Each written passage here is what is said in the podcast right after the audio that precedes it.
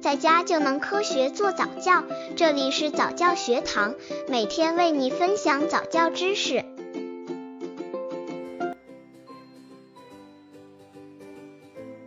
宝宝沉迷电视该怎么办？一般情况下，纠正这种心理偏差，多有以下几种方法。一、对于宝宝看电视过多的行为，家长可给予适当的批评。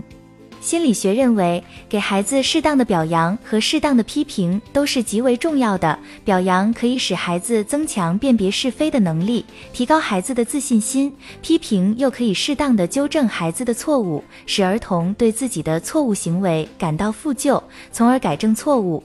但是，家长一定要掌握批评的方法，不能靠打骂来解决问题。最好的办法是实行后果报复，即如果孩子电视看得过多，家长可以禁止或减少他们看电视，以此来矫正他们孤独、不与人交流等性格缺陷。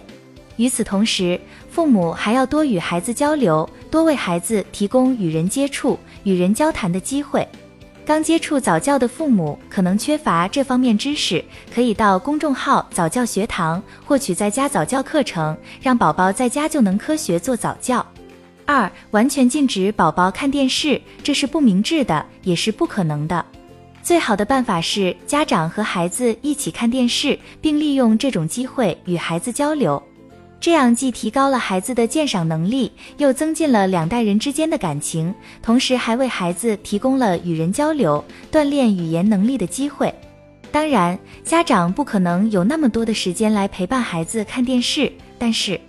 只要您能隔三差五的抽点时间陪孩子看电视，一定能收到较好的效果。三、利用餐间、睡前的时间多和孩子交谈，尤其要和孩子谈谈电视节目。患有电视孤独症的孩子，注意力几乎都在电视上，这是家长打开孩子的话匣子的主要契机。家长可以利用孩子对电视节目的喜爱来与之交谈，以避免他们因看多了电视而影响语言的发展，使孩子不至于患有自言自语、语言单调等疾病。同时，这种做法还可以使孩子愿意向家长倾诉心中的所思所想，便于家长及时的了解孩子，引导孩子。四，有的家长怕孩子哭闹，就打开电视机，借以转移孩子的注意力，将孩子推给电视去代管，使两代人之间出现情感距离，这是对孩子不负责任的表现。所以，希望父母们能尽量抽出时间和孩子们一起游戏、散步、逛公园，给孩子提供广阔的活动空间，使他们明白，除了电视，世界上还有许多有趣的事物。五俗语说上梁不正下梁歪，如果家长每天都迷在电视上，要看到再见为止，很难想象孩子能经得住诱惑。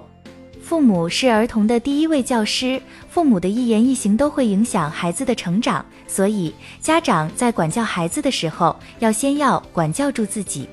宝宝当然可以看电视，不过每次看的时间不宜过长，毕竟宝宝的眼睛还没有发育完好，长时间看电视会对宝宝的视力有影响。